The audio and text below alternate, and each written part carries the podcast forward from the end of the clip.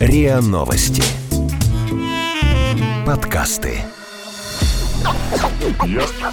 Я- Ясно. Ясно? По- по- пон- Понятно. Понятно. Вы слушаете подкаст «Ясно-понятно». Здесь мы говорим о том, что нас беспокоит, бесит, интригует, кажется сложным и заставляет сомневаться. И пытаемся понять, что со всем этим делать. Это Лина и Ваня. Всем привет. Привет. Мне кажется, что почти у каждого есть определенный список книг, которые он все никак не может дочитать. Это та же история, как э, со списком фильмов, списком сериалов Да. и вот этим всем. Да, но если фильмы у тебя где-то в списке, то эти книги ты когда-то начал, прочитал, может быть, одну или две главы, и они у тебя так и остались где-то лежать рядом с кроватью или в твоем... Подожди, то есть ты хочешь сказать, что ты тот человек, который не дочитывает книги? Да, я... И ты к этому относишься нормально? Ну, как сказать, нормально. Они, конечно, э, знаешь, как вот... Почему-то такая сразу метафора в голове появилась кота, который съел серпантин на Новый год. И, в общем, Понятно. они так мотаются за мной, эти книги, уже на протяжении нескольких лет некоторые. И это книги не только, ну, в таком аналоговом формате, но это электронные книги, которые у меня лежат на покетбуке, и аудиокниги в этом году. Я начала, мне кажется, три аудиокниги, которые я так не дослушала. Извращенка. Да вообще. Короче, я не знаю, что с ними делать. С одной стороны, меня мучает совесть, а с другой стороны, ну, разве это моя проблема, что я никак не могу дочитать эту книгу? Это проблема автора, что Мне кажется, он да. написал не Просто ты очень, на- что О. меня не затянуло. Не знаю, я не могу. Даже если книга у меня идет очень туго, даже если мне она не нравится, если я прочитал уже больше 25% примерно, я ее обязательно дочитаю. Домучаю, как сказать. Вот у меня были такие книги, которые я реально домучивал. И порой, порой это было не зря, потому что в последних там 20% Как финала всегда. такой думаешь, о, вот так наконец-то началось, началось, да. Ради этих десяти страниц стоило читать всю эту книгу. Да, да, такое То есть бывает. хочешь сказать, что у тебя нет вообще ни одной книги, которую ты Ну ладно, не каюсь, дочитал? Есть парочка, но я не помню, как они называются, но вот было вот пару раз, когда ну вот не пошло уже там на десятой странице, и я просто не мог даже врубиться там в... Ну то есть, ладно, Улис не в счет, но есть, короче... э, О боже, нет, это провал. Это вообще... Да, ну, в общем, есть, да, таких. Причем они, они довольно такие известные, эти книги, и, ну, я просто там не мог, в общем, просто не мог. Да, но мы решили сегодня эту проблему обсудить, э, и не только эту проблему, но еще в целом поговорить о том, как читать больше, обсудить это... И надо ли вообще читать больше-то? Ну, конечно же, надо, это же Надо? очевидно, знаю. обязательно. Ну, может, кому-то хватает сериальчик посмотреть, да и все. Ну, По книге. не знаю. Ну, в общем, мы пригласили сегодня Григория Мастридера, автора YouTube-канала «Книжный чел» и подкаста «Терминальное чтиво». Гриша, привет. Привет. Сразу вопрос. Сколько у тебя книг, которые ты все никак не дочитаешь? И есть ли у тебя такие книги? До десятки, наверное. Десятки, Вот да? Привет. Улис, Улис тоже в списке, например. Да-да-да. То есть ты их начал и не закончил, потому что что-то не понравилось, или потому что ты начал другую, и на это времени уже нет, или как это происходит? Или все просто, просто неинтересно? По-разному. Э, Я всегда, во-первых, читаю параллельно несколько книг. и Я считаю это правильным. Как раз, чтобы избежать такой ситуации, когда ты прокрастинируешь с чтением книги, потому что тебе тяжело, не хочется, вот ты ее домучиваешь, как ты сказал, Вань. Для этого у меня есть несколько книг параллельно. И если я читаю какую-то тяжелую книгу, и у меня совсем нет настроения, но почитать что-то надо, я беру что-то полегче из того, что я параллельно читаю. А еще я считаю, что вполне нормально бросать книги и не дочитывать. У меня существенная часть, наверное, книг в этой категории, которые я начал читать и не дочитал. И еще я считаю, что вполне нормально читать книги кусками, не читать их сначала, и не дочитывать до конца. Из каких-то книг ты можешь получить инсайты, прочитав какие-то определенные главы, которые тебе интересны. Особенно, если это касается нон-фикшена. С художественными книгами, конечно, там по-другому. Но тоже, не все художественные книги я читаю целиком. «Войну и мир» мне как-то пришлось прочитать целиком, но с тех пор я ее перечитывал и никогда не перечитывал, вот, например, э, из эпилога э, «Пространные рассуждения Толстого о народном духе» и вот эту всю душную тему графоманскую. Вот, кстати, есть такое эссе французского писателя Даниэля Пениака Он, в общем, вывел декларацию прав читателя, и там есть третий пункт «Право не дочитывать книги». Вот, и он как раз описывает, что есть тысячи причин не дочитывать книги, начиная от того, что есть ну, ощущение уже читанного и сюжет не захватывает, заканчивая тем, что ну, тебе не понравился авторский стиль, и ты можешь в любой момент прекратить это и не возвращаться к книге. Мне кажется, это... Просто, мне кажется, здесь есть определенный риск того, что ты так будешь прыгать от книги к книге, потому что будешь говорить, да, стиль какой-то не мой. И все. И так, в конце концов, все сведется к тому, что ты будешь читать, не знаю, сборник пирожков каких-нибудь там.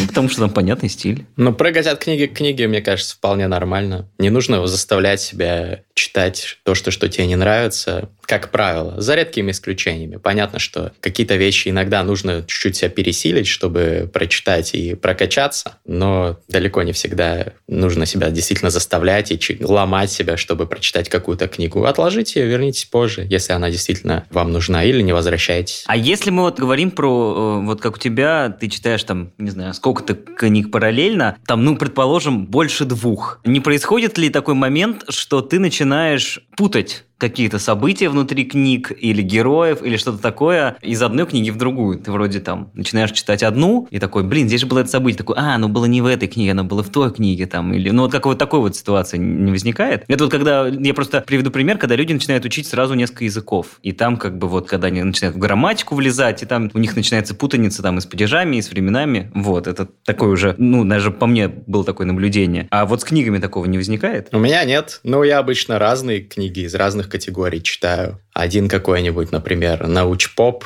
одно произведение художественное, не знаю, из классики, одно из современности, один какой-нибудь сборник эссе, вот, и тяжело их путать. Наверное, если ты читаешь параллельно два sci-fi романа про колонизацию Марса, там может все перепутаться. Но поэтому книги должны быть разноплановые, которые ты одновременно читаешь. Вот, кстати, когда я готовилась к этому эпизоду, я нашла несколько правил от Марка Фостера, это американский специалист по тайм-менеджменту. Он разработал способ, похожий, вот про который ты сейчас говоришь, читать разные книги, но там немножко суть в другом. Если у тебя много книг, которые ты когда-то начал читать, но бросил их на полпути, нужно как раз э, использовать этот вот прием. Понятно, что, наверное, этот э, прием действует не во всех случаях, но можно попробовать его испытать на себе. Найти как раз пять разных книг, самых разных тем, которые ты когда-то начинал читать, сложить их в стопочку и начинать сеанс чтения читать их до тех пор, пока тебе не надоест. И, соответственно, переходить к другой книге. Таким образом ты будешь постепенно дочитывать эти книги. С электронной книгой примерно точно так же, просто надо эти книги сложить в одну папку и возвращаться к ней, чередуя так книги. Мне кажется, это прикольный способ в целом. Можно им пользоваться. Мне кажется, в принципе, не должно быть никаких правил чтения,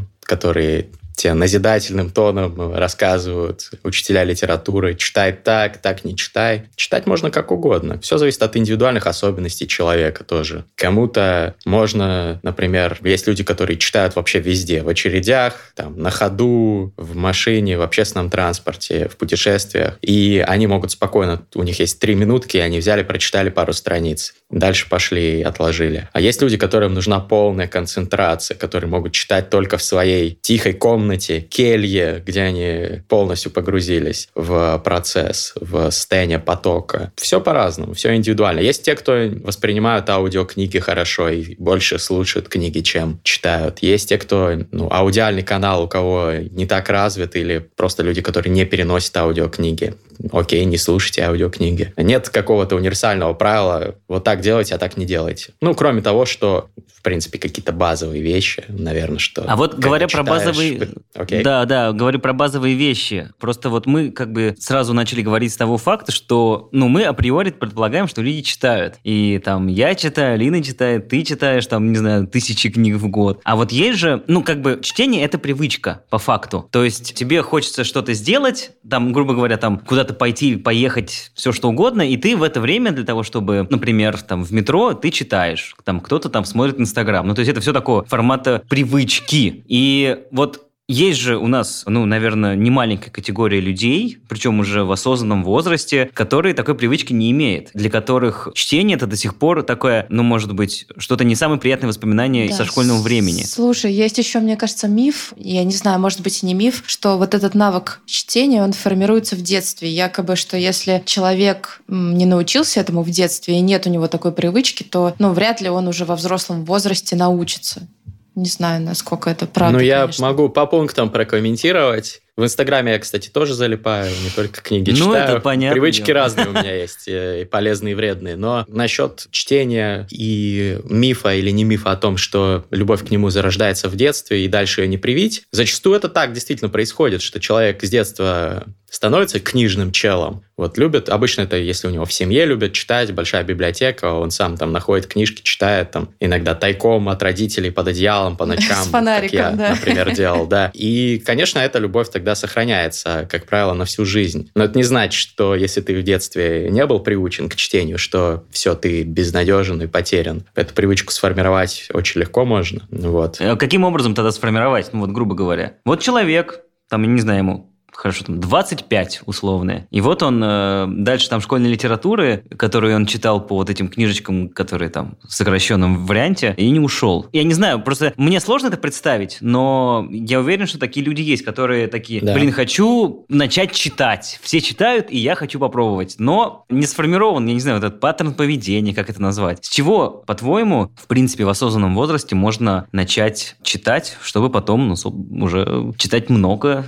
и здорово, и, собственно, интересоваться этим и читать уже больше одной книги за раз, там, потому что у меня пока так не получается, походу. Но в том-то и дело, что нет каких-то универсальных рецептов или список книг, с которых можно начать читать, если ты не читал. Это все профанация. А как же и- Гарри Поттер? как- Мне кажется, любому человеку подкинь Гарри Поттер, и он в запой их Нет, нет, в прочитает. том-то и дело, кто-то скажет, фигня какая-то, выдумки какие-то. Вот. э, Хотя я люблю Гарри Поттера, и это хороший действительно выбор, обычно для детей, чтобы детей заинтересовать чтением. В 90, наверное, 9% срабатывает. Но есть и дети, которым это не понравится. То есть всегда нужно смотреть, отталкиваться от э, индивидуальных особенностей личности. Что тебе интересно? Это первый вопрос. Вот ты хочешь научиться привычке чтения, хочешь начать читать. Что тебе интересно? Какая тема? Может быть, ты какой-нибудь инженер, фанат э, всяких таких штук. Тебе может понравиться, может быть, даже хардкорная какая-то научная фантастика, хард sci-fi так называемый, ну, какой-нибудь Питер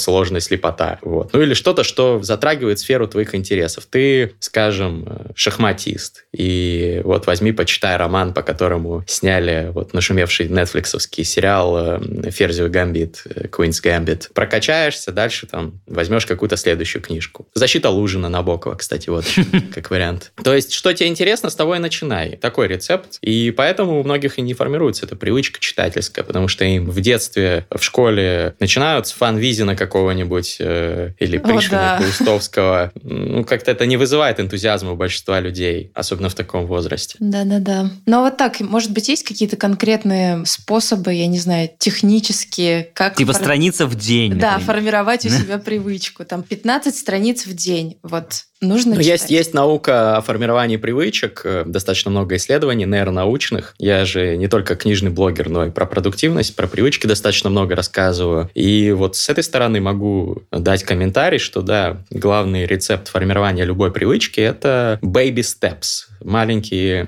э, шаги. Например, если ты хочешь начать читать по 100 страниц в день, не нужно себя сразу заставлять читать по 100 страниц в день. Тебе нужно, во-первых, подумать, как ты сформируешь эту привычку. Есть целая наука о формировании привычек. Тебе нужен какой-то триггер определенный, по которому ты будешь выполнять это действие, как собака Павлова там по звону колокольчика. Также привычки какой лучше всего формируются через триггер? триггеры. Может быть. Триггером может быть э, любое событие, явление, действие, состояние, которое сопровождает тебя регулярно на протяжении твоей жизни. Например, если ты хочешь каждый день читать, то триггером может быть э, ты поставил кофе себе с утра, заварил, налил в кружку и вот достаешь книжку. Если ты каждое утро начинаешь с того, что варишь себе кофе, то вот один из вариантов триггера. Другой вариант может быть Про триггеры, да. Я Да. вспомнила. Было какое-то исследование американских ученых, где они рассказывали, что влюбленный мозг осваивает какое-то колоссальное количество информации и может осваивать сразу там несколько книг. Думаю, вот влюбленность может ли стать триггером, например?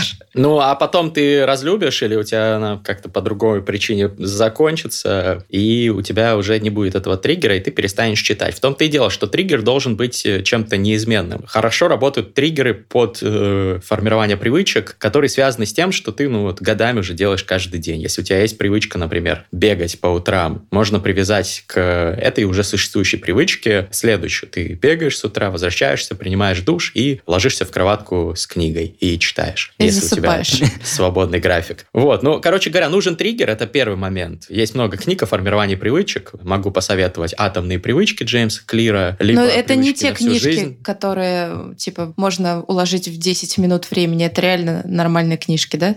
Это большие книги от э, ученых, которые как раз сами занимались проведением исследований в этой сфере, и они как раз рассказывают о том, как, э, как работать с точки зрения устройства мозга, формирования привычек. Вот э, эти две книги можно почитать, можно любую из них взять, на самом деле. Там основные принципы формирования привычек расписаны. И вот по этим принципам ты придумываешь себе триггер, ты вводишь потихоньку с помощью baby steps, маленьких шагов, новую привычку. То есть ты читаешь сначала одну страницу в день, берешь э, такой коммитмент перед собой, пробуешь, потом потихоньку повышаешь. То же самое с бегом, да, если ты хочешь пробежать марафон, не значит, что тебе нужно завтра побежать сразу э, 42 километра. Нет, тебе завтра нужно там один кружочек сделать, если ты раньше не бегал. То же самое с чтением. Потихоньку, baby steps, регулярно. Главное, чтобы был хороший какой-то триггер повторяющийся. И вот так привычка формируется. Это если уж мы по науке подходим к чтению и хотим прям серьезно, надо сформировать привычку. Можно, на самом деле, этим не заниматься в случае с чтением. Можно и попроще к этому подойти. Просто найти какую-нибудь книгу, которая будет тебе в кайф. Вот, как я сказал, что-то, что тебе интересно. Тебе не нужно будет никакую привычку формировать, чтобы ее читать. Ты сам будешь хотеть э, прибегать домой вместо сериала браться за книжку. Но слушай, исходя из сказанного, можно вообще тогда так брать какие-нибудь фанфики низкосортные и читать их. Это ок?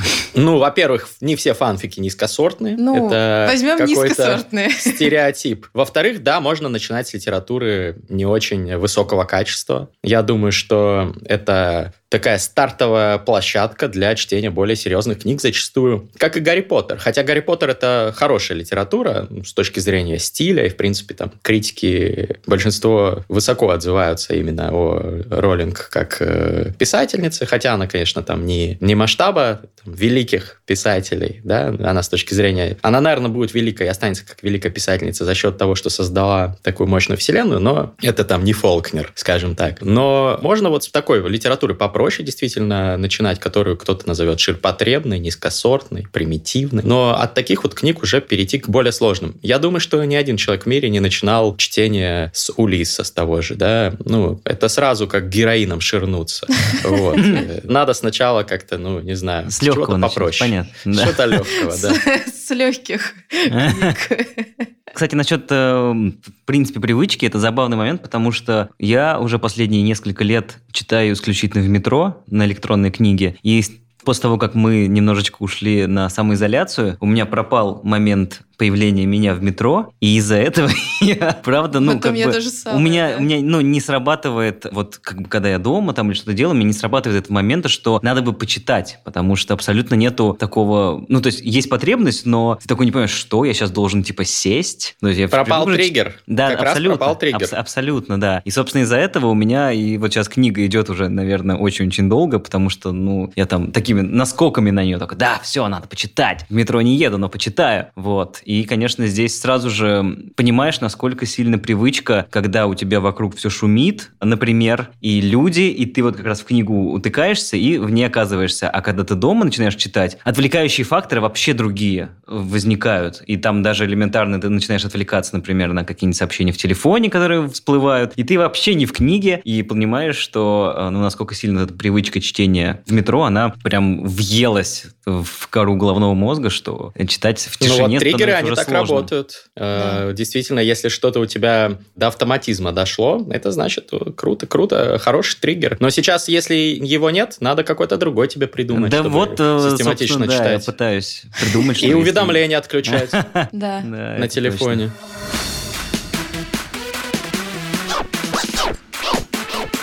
Ясно? Понятно. Говоря, опять же, вот я тут упомянул слово электронная книга, насколько, ну, как бы сложно, конечно, какую-то статистику там провести, наверное, там, что с появлением электронных книг, там, бумажные перестали покупать, но, скорее всего, люди продолжают их покупать. Но вот, например, э, с точки зрения там тебя, как человека, который читает я думаю, больше, чем кто-либо из нас. взятые, да, да, да. точно. Вот как ты вообще относишься к переходу на чтение электронных книг? Я имею в виду полностью. То есть, э, как правило, люди-то они, когда вот, ну я просто опять же беру, конечно, по себе, когда у меня появилась электронная книга, я перестал читать бумажные вообще. Нормально отношусь. Я не из тех людей, кто ворчит, что вот там бумага, ламповость, запах страниц. Мгм. Да, я иногда предпочитаю печатную версию электронной, когда она у меня есть под рукой. Мне достаточно много книг издательства присылают в бумаге. Но когда я сам что-то читаю, покупаю, это обычно электронные версии. Просто удобнее, быстрее. Я читаю много англоязычной литературы. Мне ее с Амазона заказывать в бумаге, она будет идти несколько недель. Неэффективно. Для меня это такой же полноправный способ чтения книг, электронные книги. Ну, ты Да не- и в аудио не- я слушаю. Не замечаешь разницы какой-нибудь в этом? Ну, то есть из разряда ты прочитал в электронной версии эту книгу, и потом у меня обычно главный шок это когда я вижу эту книгу какая она по толщине, потому что ты Да-да-да-да-да. обычно такой прочитал ее в электронной версии, ну что такое, а потом смотришь этот чайный Мельвиль, я помню, читал его, там этот пристань кораблей, и там такая толстенная книга, ну ничего себе, вот это я осилил. Сколько деревьев Круто. ты спас, да?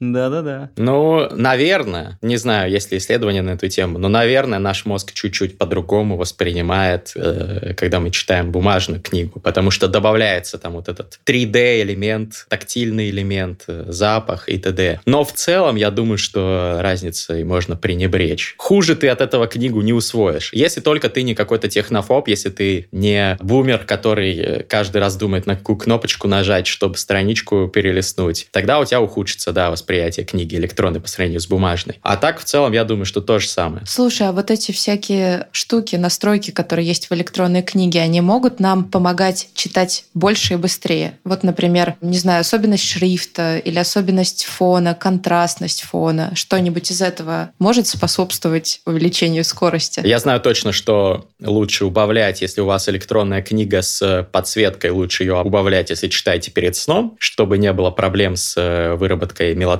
которые повредят качеству вашего сна. Лучше читать без подсветки перед сном, соответственно. Если говорить про скорость чтения, есть специальные всякие сервисы, типа Spritz, например, из таких известных, которые ты в них э, текст вбиваешь, ну, они в браузере работают, и приложение тоже, насколько мне известно, есть. Ты вбиваешь, копируешь текст, вбиваешь его в приложение, и оно тебе по слову выдает э, за там какую-то миллисекунду на экран. И таким образом искусственно подгоняет тебя, когда ты читаешь. Ты выставляешь себе темп, скажем, э, среднестатистический человек слово где-то 300 в минуту читает, а ты ставишь себе там 600, и слова быстро меняются на экране, но за счет того, что они как-то там выделяют серединку слов цветом и какие-то еще трюки используют, э, ты можешь быстрее это читать. Но нужно ли такое чтение, когда ты в какой-то Да. адской гонке, не уверен. Я подумала, что смысл теряется вот при такой скорости. Лично я по себе сужу и понимаю, что чем быстрее я читаю, тем, ну, как бы больше от меня уходит, если Ну так. как-то, это же, же главная боязнь была в начальной школе, техника чтения, когда просто тебя 120 вызывают, слов в минуту. и, и там просто ты должен читать как из автомата, тан дан дан дан дан а потом должен пересказать. И а потом еще, а потом еще все, а потом еще все хвалятся, там сколько ты слов в минуту читаешь, а Да, я да, вот да, столько-то, да, а ты тормоз. Ну вот, Конечно. а скорочтение это, это миф или это действительно работает, вот если мы говорим об этом? Смотря что назвать скорочтением. Ну, например, я ну, не читаю- как в начальной школе, вот про то, что мы говорили сейчас. Ну вот я в начальной школе читал в пару раз быстрее большинства сверстников, и сейчас, наверное, читаю тоже чуть быстрее, чем в среднем по населению, но просто потому, что я много читаю, и такие есть вещи, как, например, что глаз не останавливается на каком-то редком слове, потому что ты его знаешь. И, в принципе, ну, есть эта привычка чтения, ты как-то быстрее проглядываешь э, строчки, проскальзываешь взглядом То по есть строчкам. Чем больше ты читаешь, тем быстрее у Тем тебя быстрее. скорость. Да, я думаю так. Но Но я читал несколько книг по скорочтению, я внедрял из них практики. Некоторые из них помогали мне, когда я сидел, прям напрягался. Там есть техника с указкой, там э, читаешь, ей вводишь по подстрочкой. Есть техника специальными, там, специальным образом вводишь указкой под строчкой. Разные есть техники. Некоторые из них помогали мне еще больше увеличить А скорость какие, например? чтения. Какая, Ну, по-твоему, самая указкой- такая вот... Техника с указкой хорошая. Ты сначала просто вводишь под строчкой ей, потом ты начинаешь э, ей вводить, э, рисовать английскую букву Z, по сути, то есть э, читать по диагонали. То есть сначала вправо просто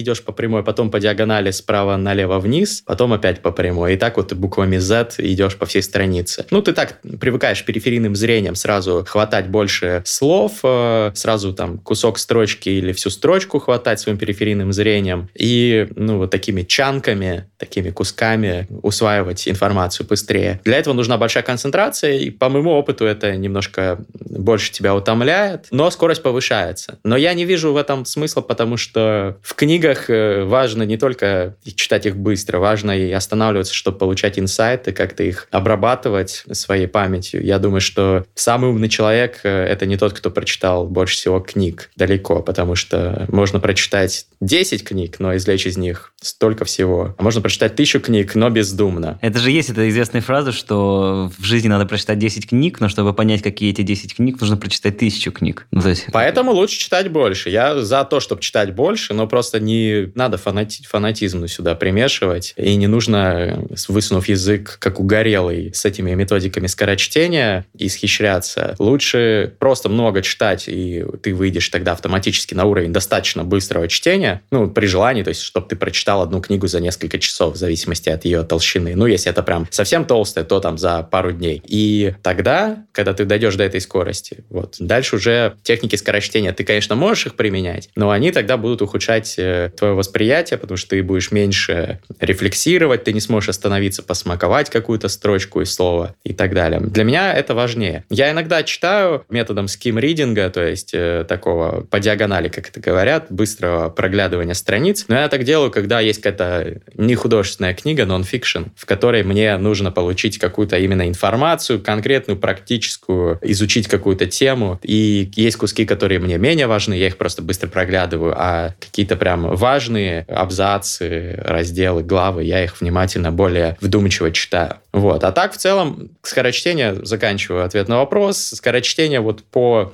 секретным методикам спецслужб ЦРУ научиться читать за страницу за секунду, вот такое скорочтение это действительно миф. То есть есть некоторые методики, которые прокачивают вашу скорость чтения, но каким-то там панацеям будьте готовы, что их нет. А ты все книги помнишь, которые читал? Нет, конечно. То есть бывает такое, что такой, о, прикольная книга, надо почитать, а оказалось, что ее пять лет назад уже читал. Нет, ну это я, конечно, помню, что в принципе читал какую-то книгу, но я могу не помнить сюжет книг, которые я читал 10 лет назад. Ну, ты прям помнить вообще его. не Ну, помнишь. помнить какие-то общие очертания. Ну а в таком случае стоит ли вести какой-нибудь книжный дневник, читательский дневник, куда записывать свои книжки, которые ты прочитал, и краткое, я не знаю, содержание, цитаты, которые тебе понравились? Да, это хороший лайфхак. Помимо прочего, это удобно. То есть ты смотришь э, потом, сколько ты книг прочитал, можешь сравнить год один с другим. Ты можешь э, подумать, «Хм, что это за книга я читал, вот э, про чувака, который охотился за китом. М, надо посоветовать ее друзьям. А как же она называется? Вот, то есть э, это удобно. И второе, да, действительно, информация лучше запоминается, согласно исследованиям, когда ты ее в какой-то форме перерабатываешь, в идеале обсуждаешь с кем-то еще, не просто записываешь, а ходишь в книжный клуб какой-нибудь или, как я, в блоге своем рассказываешь про это. Это идеально. Тогда у тебя лучше усваивается любая информация, в том числе и книги. А книжные клубы работают, то есть, да, это, Анонимные. это есть. Я просто не в Вообще, курсе. их достаточно много сейчас. Ну, вот у меня есть для моих подписчиков книжный клуб, кто мне донатит на Патреоне, площадке, где можно поддерживать э, авторов, блогеров, музыкантов и так далее. Вот, у нас там есть э, книжный клуб.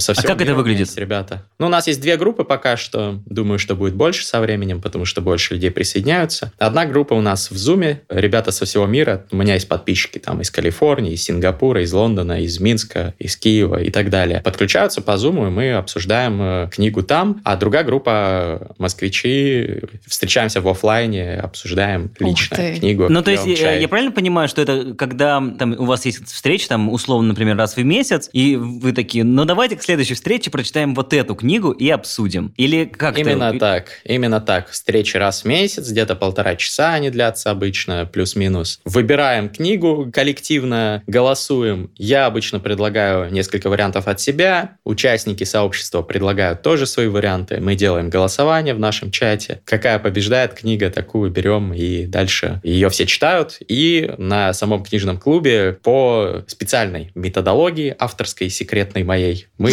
обсуждаем.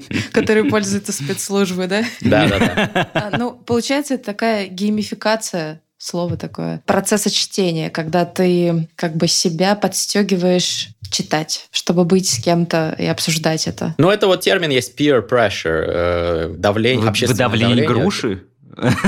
Нет, не pair, а peer. Вот, double E. Короче говоря, когда ты что-то делаешь в компании, когда у тебя есть давление окружающих, такое, ну, мы никого не шеймим, не, не прессуем никого за то, что он не прочитал Ах, ты не книгу. прочитал Мы их Улисса, тоже- да?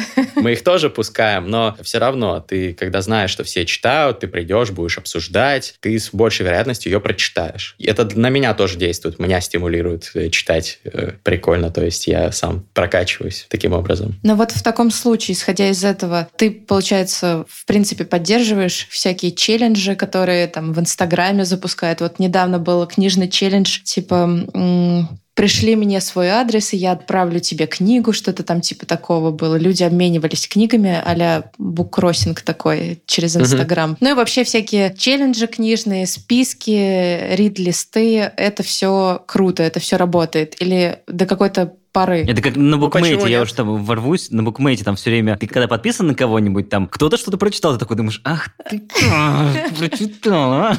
в таком стиле. Ну, геймификация, челленджи, это прикольно, это работает зачастую. Другое дело, что иногда, ну, есть исследования, которые показывают, что иногда это может во вред пойти, с этим надо быть осторожным. Если ты, ну, вот как э, в приложениях по изучению языков типа Duolingo, когда ты каждый день учишь язык, и у тебя там э, идет э, последовательность, э, это у них называется streak, и тебе дают какие-то награды, какие-то бейджики за то, что ты 7 дней учил язык, 14 там без перерыва, а потом ты один день пропускаешь, и у тебя мотивация продолжать падает, и многие люди бросают на этом моменте. Поэтому не нужно все делать только в формате челленджей, в формате какого-то соревнования. Иногда это может быть во вред. Это первое. Второе, опять-таки, есть индивидуальные особенности личности, поэтому это не панацея, для кого-то это не работает. А, видите, я такой скучный, я вам на все там от- отмалчиваюсь, но просто это то, как работает наш мозг, это то, как работает продуктивность, и э, все, наверное, научные исследования это подтверждают. Много очень чуваков, таких гуру, которые я знаю, как там это сделать, нифига ты не знаешь. Там это зачастую очень сложно, и мы до сих пор там не знаем, как, как какие-то вещи э, мозг воспринимает. Поэтому а с осторожностью, с умеренностью, но в целом э, иногда поучаствовать в каком-то челлендже можно. На вот эти списки, а, я не знаю, 10 книг, которые ты должен прочитать до конца жизни, или там 100 О, да. великих книг, которые Я, я сделают из них, из тебя я из них человека. половину не читал, наверное. Это как список Бродского, 100 книг, по-моему, там у него, которые каждый его студент обязан был прочитать, и там... И там начинается, по-моему, с, э, с греков еще, там у него какие-то супер древние. Ну, гре- греки, греки это маст, я считаю. Ну, то есть я не буду там никого шеймить за то, что он не прочитал греков, но греки это маст. Но у него там, по-моему, Упанишады или что-то такое там, короче, из древнеиндийской литературы. Я не уверен, что он сам это читал. Там такой список, ну, просто все книги, которые считаются авторитетными, уважаемыми, он туда напичкал. Мне кажется, он Все, сделал что читают это, чтобы- студенты филфака, в общем. Э, Да больше, больше в том-то и дело. Он так сделал, чтобы все чувствовали себя ничтожествами, когда смотрели на этот список э, и его слушали. Я Большой думаю, оригинал. Бродский. Короче, Хотя Бродскому это респект. фигня. А, ну, не фигня, это прикольные списки, ты можешь посмотреть э, списки от нескольких таких крутых чуваков и из них э, просто почерпнуть идеи, что тебе почитать. Я сам, ну, видел очень много таких списков и зачастую вдохновлялся тем, что в них написано, и такой смотрю, смотрю, хм, прикольно, Пять надо книгу Билла перемен Гейтса. почитать. А, Билл Гейтс хорошие книги советует, мне нравятся его рекомендации. У нас обычно совпадают вкусы. Тут еще важно, знаете что, чтобы вкусы совпадали. Условно говоря, вы посмотрели список Билла Гейтса? Он посоветовал вам книгу «Дурная кровь», «Bad Blood» про э, Элизабет Холмс и ее стартап Terranos, который там многомиллиардная афера была. Вы ее прочитали и такие, блин, офигенная книжка. И Билл, красавчик. И дальше вы понимаете, да, кажется, то, что Билл советует, мне тоже подходит. Мы с ним в чем-то похожи. Мы Почти. Мы почти один тот же человек. Вот. И, и все. И дальше вы такие, ну, значит, буду слушать дальше советы Билла Гейтса. Или там вот, ну, условно говоря, кто-то мои советы слушает, кому-то это подходит, кто-то такой же отбитый, как я, и ему нравится вот то же, что я читать. И читают, окей. А сразу вот возвращаясь к истории про списки такого рода и рекомендации. Я иногда, когда думаю, что посмотреть, например, из фильмов, я захожу там, смотрю, что, например, там вот фестиваль Санденс, что там, например, засветилось там в этом году, в прошлом Да, году. ты эстет. Ну, порой, да. Не всегда все понимаю, конечно, но да. Вот, а если говорить то же самое про книги, есть же разные тоже премии, там э, какие-нибудь букеры, большая книга, если там в России, там премия Хьюга, по-моему, это вот за фантастику. Мгм. Ты вообще смотришь в эту сторону, там, ого, там э, взяла такую-то премию, значит, надо точно читать. Или это тоже, ну, наградили, наградили. Ну, я смотрю иногда списки, я в курсе, меня на российские премии регулярно зовут, там я иногда, ну, я обычно не прихожу, честно говоря, вот, но просто смотрю, кто побеждает. Ну, обычно это те книги, про которые я и так знал, и слышал, и чаще всего они достаточно предсказуемые, шорт-листы этих премий. Ну, то есть то, что Елизаров в этом году попадет на радары всех критиков, и все его будут хвалить, это было очевидно. Я еще даже не читал «Землю», но как бы уверен, что это мастрит, и, скорее всего, э, абсолютно заслуженно попадает в списки претендентов в шорт-листы э, основных премий. На Западе, да, ну вот Хьюга ты упомянул, Небюла еще другая премия тоже за фантастику. Иногда смотрю, кто там выиграл, чтобы посмотреть, э, что происходит. Это если касается художественной литературы. Не художественная, понятно, что есть много списков от разных крутых людей, которые, мне кажется, интересными, и вкус которых, мне кажется, достойным. И я смотрю, что советуют они, разные, в основном зарубежные блогеры. Плюс списки СМИ, ну, условный Guardian, там публикуют York Times, публикуют э, книжные какие-то итоги года или новинки. Литературные СМИ, кстати, вот э, в России Горький, отличное издание, регулярно читаю, слежу. Мне кажется, Горький это единственное сейчас издание. Ну, есть еще полка, но она про классическую литературу, но классная очень медиа. Рассказывают про великие мастриды из э, русской классики. Вот, поэтому да, иногда смотрю разные списки премий, списки критиков, медиа, но чаще всего просто я начинаю читать какую-то книгу, когда я прям из нескольких источников уже услышал, что это must, и я уже такой, ну да, надо прочитать.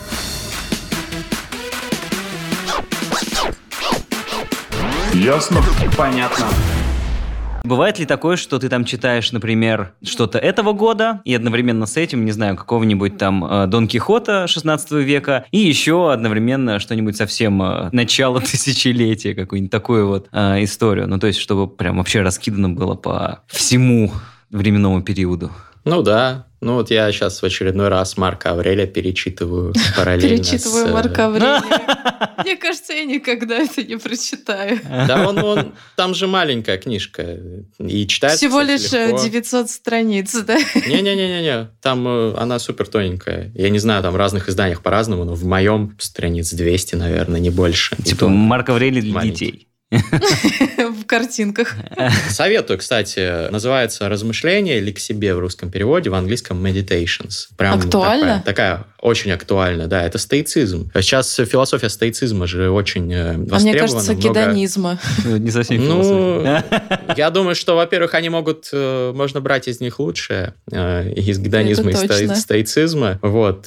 Тотальный гедонизм в э, 2020 году невозможен по объективным причинам. Без стоицизма не обойтись. И сейчас вот тоже очень актуальная тема. Вот э, на Западе бестселлеров много по стоицизму. Райан Холлиday есть такой автор хороший, мне нравится. Я прочитал у него все книги. Вот э, у него есть э, «Эго – это враг», «Ego is the enemy». Она недавно на русском вышла, буквально, по-моему, в прошлом месяце. Прям мастрит, и там очень много истойков взято, и он как критически достаточно, кстати, подходит к культуре современного ведения соцсетей показушной и выпячивания своего эго, и показывает на примерах примерах, э, в том числе и стойков, и на исторических примерах, как иногда важно и круто отринуть свое эго. Супер актуальный мастрит, который основан полностью на стоицизме, ну и на некоторых исторических примерах. То есть э, есть старые книги, которые мега актуальны и которые я читаю не просто чтобы кайфануть, да, а чтобы получить какие-то практические инсайты. Ну и на самом деле все было придумано до нас. Почитайте Да. там Это понятно, древних да. греков, там все было. Просто все сложно, и без подстрочника иногда ну, трудно разобраться в таких текстах, допустим. А надо хороший перевод брать. Марк Аврелий плохо переведен на русский с точки зрения того, что, может быть, он с литературной точки зрения нормально переведен, но для современного читателя он переведен так, что приходится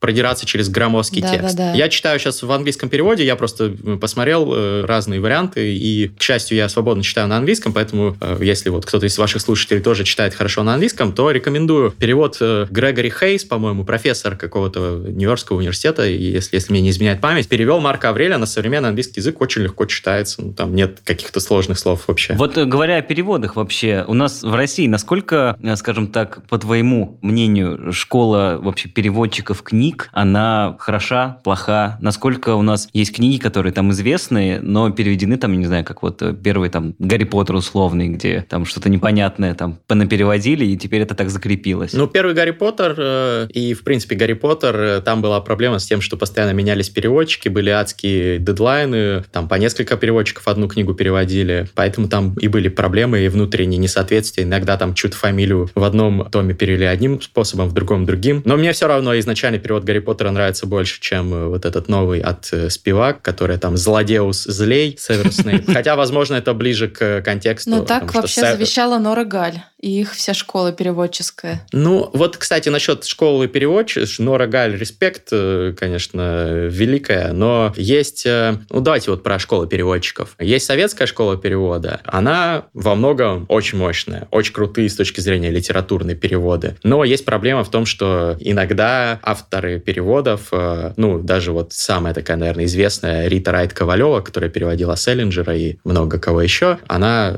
не знала просто культурных реалий тогдашней Америки и переводила слово cheeseburger как э, сырник. Он, он пошел поел сырники. А, Вот. И это, это первое, то, что незнание реалий. Второе, цензура. То есть, когда на стене было написано слово «фак», как раз э, Селлинджер да, «Ловце, в «Ловце воржи», Да. она перевела, что на стене была написана какая-то похабщина. Вот, Он же там еще и сам, и герой это же тоже матерился там, ого-го, как. Да, а да, у нас да. в русском переводе он такой очень лайтовый. Можно спорить, конечно, говорить, что в английском языке, особенно в американском английском, мат не носит такой смысловой нагрузки, как в русском, что у нас более табуирован мат. Ну, это раньше можно было так говорить, сейчас, мне кажется, примерно сравнялось. Вот, но это, короче, от себятина, вот, э, из-за цензурных соображений. А иногда советские переводы просто из... Вот давайте возьмем опять перевод Риты Райт Ковалевой Селлинджера. Просто из-за политических причин что-то вырезалось из книги. Кусок про ЛГБТ, там какой-то пассаж был, я не помню точно, но его просто вырезали. Еще кусок, где кубинец был плохим, там какой-то был кубинец, какой-то пьяница-кубинец, что-то там он сделал. И э, просто это проигнорировали. Или, по-моему, заменили на какой-то пьяница. Ну, то есть, э, потому что Куба наши друзья, как же так, чтобы кубинец был пьяницей. Поэтому советские переводы, у них свои недостатки, безусловно, есть. Хотя, с точки зрения литературной, это действительно круто, мощная школа. Но сейчас другие проблемы. Сейчас люди в контексте, сейчас мы все там, ну, не все, конечно, да, но просвещенные миллениалы смотрят э, американские телешоу на Netflix, знают про какие-то реалии, глобализация, вот это вот все. И поэтому какие-то вещи переводятся лучше просто и благодаря знанию этих реалий. Но, с другой стороны, уровень перевода общий упал существенно, потому что тогда была мощная школа, тогда Насколько мне известно, переводчики худо-бедно существовали и получали достойную зарплату, а сейчас за переводы платят копейки. Я вообще не понимаю, как переводчики, ну, кто идет в переводчики. Какие-то очень альтруистичные люди, которые влюблены в это дело. Только так можно это объяснить. Потому что за огромную многомесячную работу этот человек получит меньше, чем он мог бы получить, э, работая переводчиком на каком-нибудь коммерческой, не знаю, выставке несколько дней. Вот. э, И это грустно. И поэтому крутые чуваки, которые хорошо знают язык и хорошо владеют и э, своим, э, и русским языком, и иностранным языком, они зачастую не идут в переводчики, идут занимаются чем-то, что приносит больше денег и удовлетворения, а в переводчики не идут лучшие таланты. За редкими исключениями, конечно же, есть крутые переводчики сейчас, но чаще все-таки, ну, вот я иногда читаю книгу в переводе и вижу грубые речевые оплошности. Но это том, уже и редактор. редакторская работа, там уже начинается. Понятно, но, но помимо прочего, то есть э, видно, что у человека просто так себе с русским языком раз. Второе, я читаю перевод, я понимаю, что я в голове прокручиваю, с какого это куска в английском переведено, то есть как могло звучать это в оригинале. Понимаю, что перевод с ошибкой. Человек не знает какой-то культурной реалии, например, и поэтому нагородил какой-то фигни. То есть переводчики тоже низкоквалифицированные зачастую, потому что им мало платят, потому что нет этой школы перевода и т.д. И, конечно же, капитализм. Как бы мы его не любили, с одной стороны, у него есть э, минус в том, что нужно переводить э, больше, быстрее,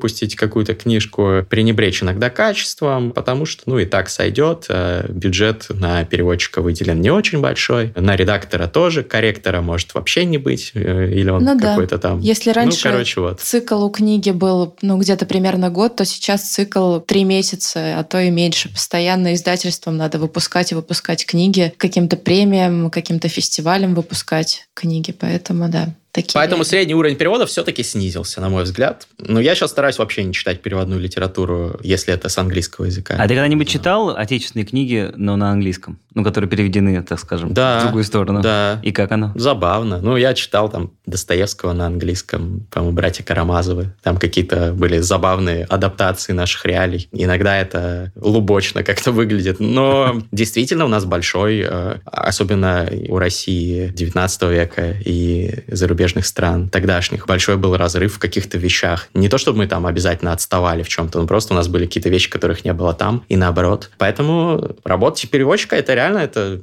ювелирная работа, это высший пилотаж. Это, этим должны заниматься асы, им должны платить огромные деньги. Но рынок так не работает. Люди не готовы платить, доплачивать за то, что офигенный перевод, к сожалению.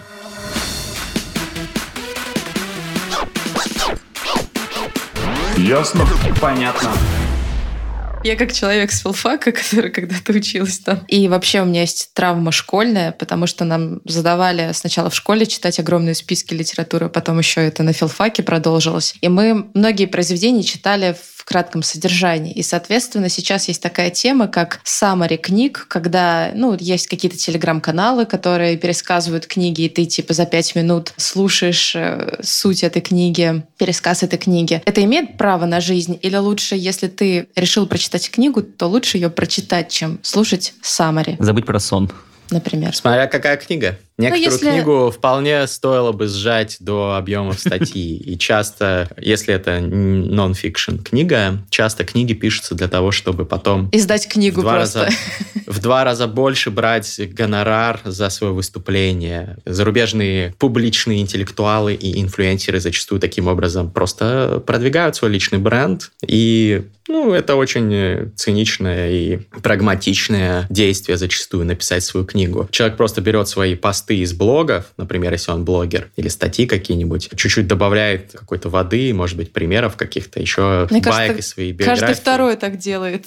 Да, да, то есть очень многие нон-фикшн книги я сам иногда читаю в summary. Есть сервисы специальные, там, англоязычных достаточно много, есть и русскоязычные, э, где делаются summary. Но я иногда читаю сначала summary книги, а если мне понравилось, то я беру уже и читаю ее целиком, либо беру просто проглядываю определенные главы и читаю их, которые мне любопытны, которые мне хочется посмотреть подробнее с раскрытием темы. Что касается художественной литературы, я не вижу смысла читать саммари художественной литературы. Как может выглядеть саммари Анны Карениной? Женщина там под ну, поезд бросилась. Можно, можно вот. забить в гугле зачем тогда, содержание.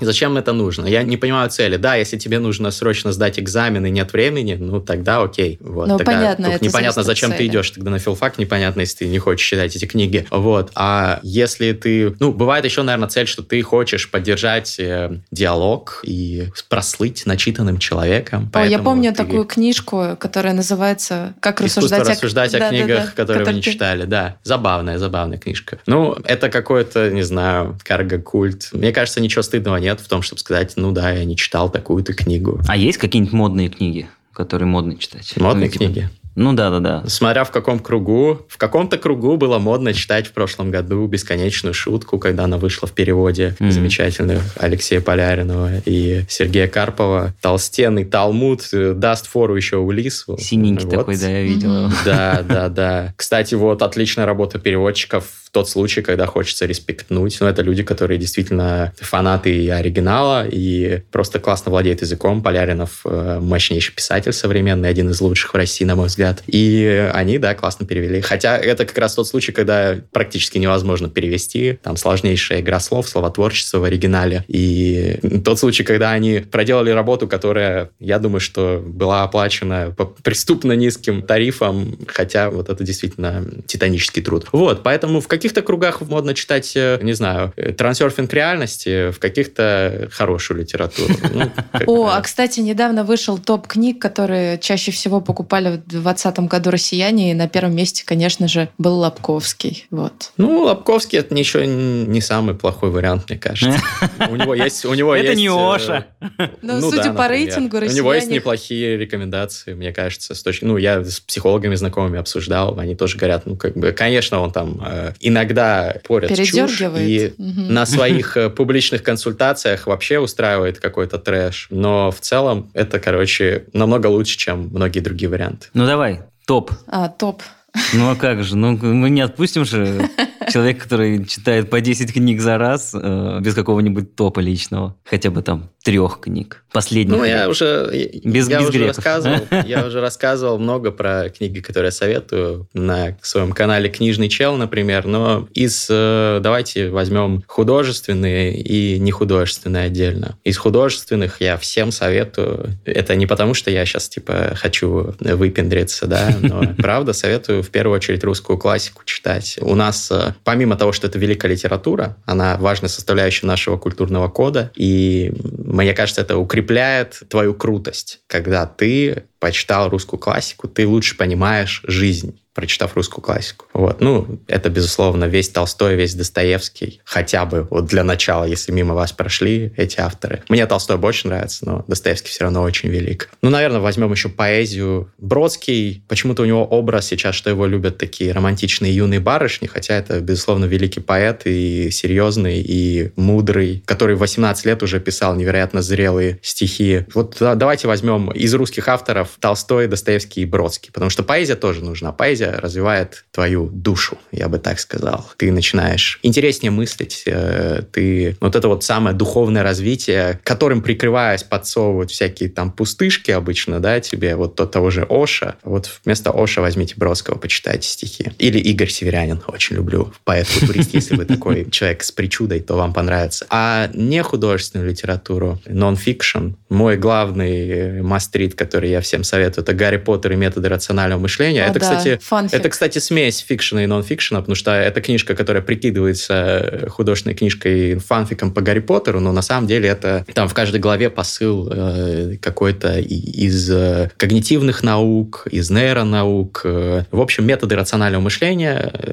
которые сейчас вот тоже, кстати, модная книжка во многом, наверное, благодаря тому, что ее как-то обсуждают блогеры, советуют э, ученые, э, бизнесмены и так далее. Вот, почитайте эту книжку и получите и удовольствие от сюжета, и прокачайте свои методы, э, навыки рационального мышления. Вторую я назову, ну давайте Марка Аврелия.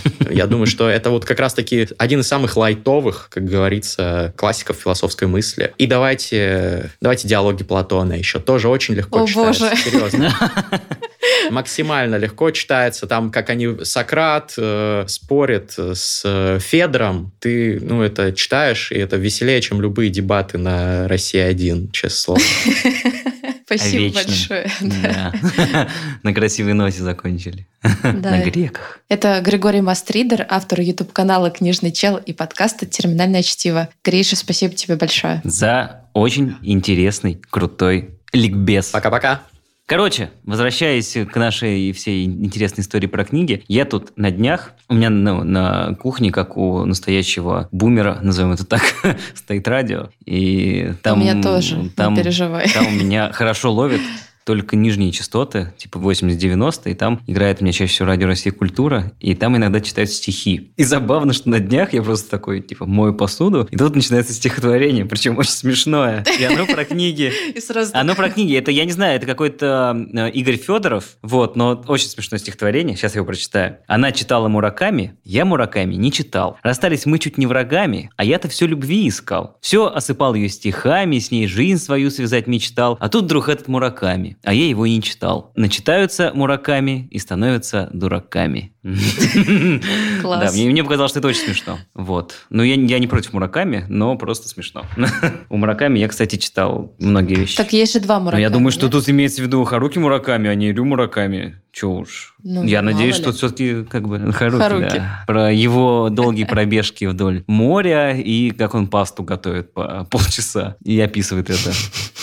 Но неплохо так мыть посуду под стихи, знаете ли. А я, кстати, не только под стихи посуды мою. Бывает еще и под аудиокниги. Тш, Нет.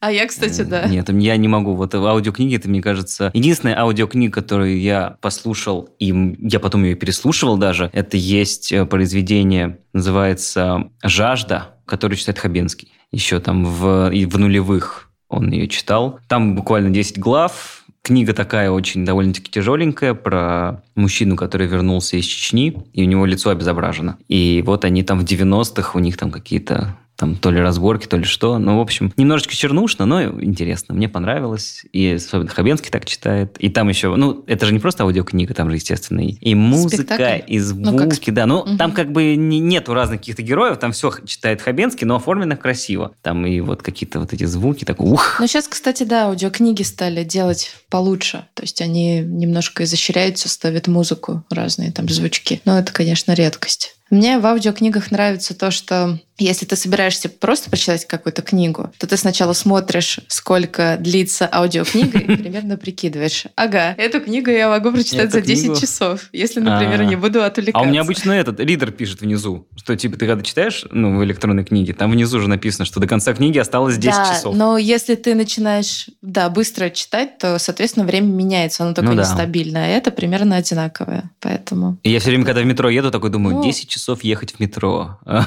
Пойду я на кольцевую, пожалуй. Бесконечный поезд. Короче, возвращаясь к нашей истории финальной. В общем, есть такой парень, его зовут Андрей Бугров. Он творит под псевдонимом Бугров. Вау. Да, и он просто... Изначально я про него узнал, потому что он звук, звукреж э, у Дудя, собственно, оформляет звук у него. И занимается... И вот эту музычку Нет, музычку сделал же это. Это же Заставку. Хлеб, по-моему, или, или кто там это сделал. Ну, по-моему, А, да. да? не суть. Короче, и он занимается просто саунд-дизайном для компьютерных игр и вообще, в принципе, эм, творит очень интересную музыку, такой как композитор. И вот, собственно, сегодня мы послушаем произведение этого молодого человека, который, правда, очень достойный, я бы так сказал. Тут э, есть и талант, и профессионализм, и вообще... У него в этом году вышел тоже альбом в июле, но, честно говоря, мне он не очень зашел. А вот его старые работы, конечно, нравятся намного больше. Там такой очень крутой эмбиент. Как раз для того, чтобы включить, открыть книжечку, вот это вот все. Отключить уведомления. Да, с нашей работой, конечно, читать так вот отключишь уведомления, и все. И через два часа ты уже в этот момент что-нибудь уже отстал от случится, да. жизни, да. О, да. А это Лина и Ваня, подкаст «Ясно-понятно». Заходите в наш инстаграм, Риа, нижнее подчеркивание, подкаст. Подписывайтесь, оставляйте свои комментарии к подкасту и предлагайте нам темы. Всем пока. Пока.